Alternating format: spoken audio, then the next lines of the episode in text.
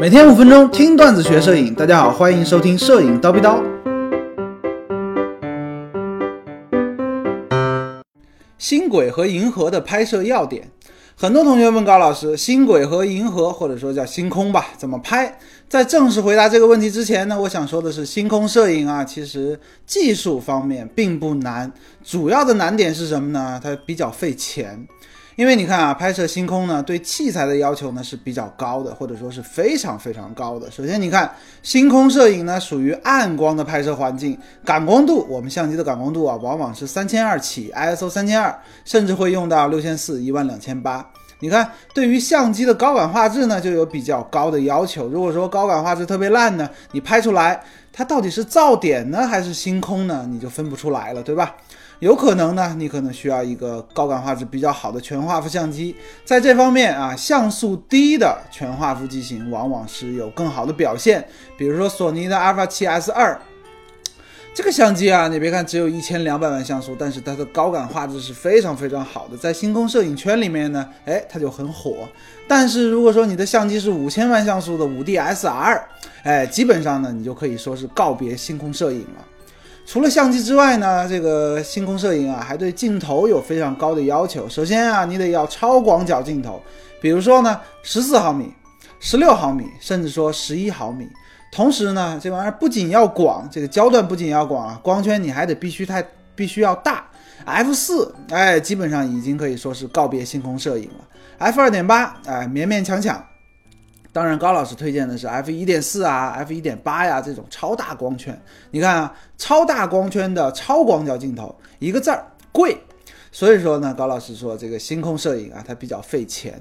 另外啊，星轨和星空这两个呢是完全不同的。星空呢相对而言比较简单，咱们先说啊，星空就是银河嘛。首先最重要的是你需要肉眼能够看到银河，这个相机才能拍得到。如果说你仰望天空，什么东西都没有，相机也绝对拍不出来的。这里呢就需要提到一个词儿，叫光污染。如果说你要拍星空，哎，就得翻山越岭，去一些深山老林里面，或者说沙漠呀、戈壁呀之类的，没有人造光源，远离城市，哎，远离这种灯光的地方。在这种地方呢，哎。你抬头仰望星空，哇，密密麻麻的，看着都瘆人。但是如果说像你在北京啊、上海这种大城市，能看到北斗七星就已经不错了，天气就已经很好了啊。银河呢，你是想都不要想。除了远离光污染之外呢，我们还得看农历。哎，有的同学说这个是迷信吗？啊，不是，因为你看啊，农历月份的两头就是初一、是三十。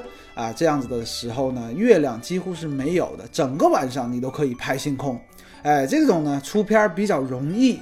但是如果说你在月呃月中，农历的月中，比如说农历的十五，或者说八月十五这种地时候呢，天空上这个月亮脸盆那么大，探照灯那么亮，对吧？星星呢也会被掩盖掉。所谓的有句老话叫“月朗星稀”，说的就是这个意思嘛。当然了，还需要有一些提前的准备工作，有一些专门的手机的软件 APP 啊，大家可以下载到手机里面，提前看一看月亮升起的时间啊，落下的时间，太阳的日出日落啊，银河的位置啊，呃，是之类之类的，包括这个运动的轨迹啊，这些 APP 做的还是非常专业的。那做好了这些准备工作呢，其实对于星空摄影而言呢是非常重要的。好，准备工作做好了，万事俱备，怎么拍呢？星空其实没什么特别的，你有多大功光圈就用多大光圈啊，不要缩小光圈了，因为这玩意儿星星啊，它的光亮实在是太暗了。最大光圈三十秒的曝光，为什么？为什么三十秒？待会儿咱们再说啊。感光度呢？你先调整到 ISO 三千二，试拍一张。那亮了暗了你就调嘛，调感光度。另外呢，百分百放大，咱们看一看这个星星啊，因为我们是拍的星空，不希望它拉出丝线，不希望它出现呃星轨那种效果。呃，点状的星星，如果说拉出丝线。它就说说明什么呢？说明这个快门速度啊太慢了，哎，你就得把快门速度缩短一点。比如说刚才三十秒，你就缩成二十秒、十五秒。但是呢，你缩短了之后呢，这个曝光度、曝光量它就会降低。所以说你在还得提高你的感光度，把这个亮度补偿回来。另外还有一个问题啊，就是对焦，自动对焦对于星空摄影而言是没有戏的，因为对不上嘛。建议呢，你手动对焦。呃，步骤大概是这个样子啊。首先呢，你把这个镜头调到 MF，手动对焦，拧到无穷远的那一端，拍一张看。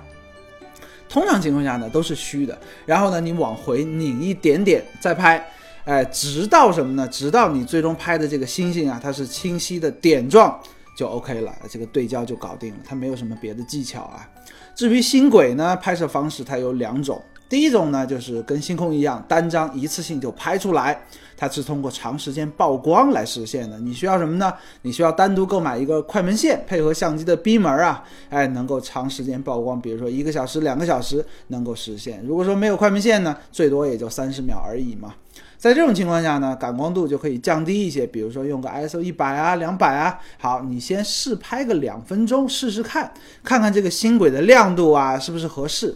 要是觉得合适，那就正式拍摄。看着表，按下去之后，等一个小时回来，哎，把它推回来，曝光结束，这张星轨呢就拍成了。还有一种方法，其实是相对来说比较进阶，或者说是呃画质更好的，就是你连续拍摄几百张单帧的星空的照片，然后呢，通过后期软件合成为一张星轨照片。这个样子呢，看起来你觉得哦哟好麻烦，还得合成，还得拍好几百张。但是呢，画质非常好，因为这个通过后期软件合成的这个过程啊，它起到了降噪的作用，而且呢，还可以极大的提高拍摄成功率。这个怎么讲呢？打个比方啊，比如说你这张星轨啊，已经拍到了四十五分钟，哦，一切都很好，快要结束的时候，哎，突然从远到近来了一辆车，哎，开着远光灯，你是不是想骂娘？对吧？因为这个地面啊，铁定就它就过爆了嘛。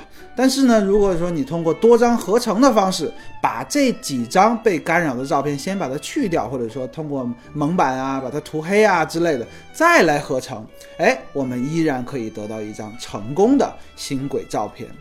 至于这两种方式，高老师推荐哪种呢？啊，我其实只尝试过单张长时间曝光拍星轨，但是呢，我个人觉得，哎，拍摄几百张后期合成的方式呢，更加的科学有效。